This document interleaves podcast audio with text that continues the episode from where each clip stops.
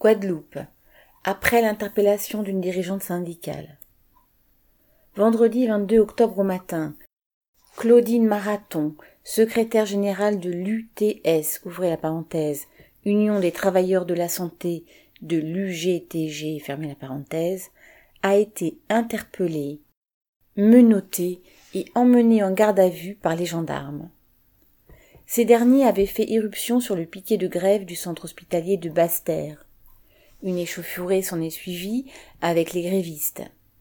C'est alors que Claudine Marathon, venue s'interposer, a été interpellée par les gendarmes pour rébellion entre guillemets. Aussitôt, près de 200 personnes se sont massées devant le commissariat de Basse-Terre, réclamant sa libération au son du tambour.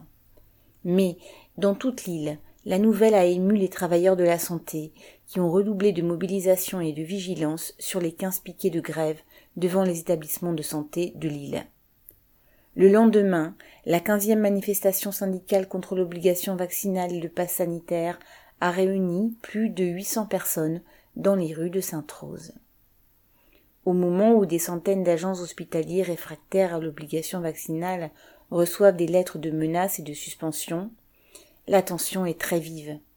Le bras de fer se poursuit avec l'administration hospitalière et les représentants de l'État. En fin de compte, tout comme en Martinique le 15 octobre, l'action des forces de police contre les grévistes a l'effet inverse de ce que voudraient les directions d'hôpitaux et la préfecture. La grève se durcit et l'opinion publique soutient d'autant plus les grévistes. Pierre Jean-Christophe.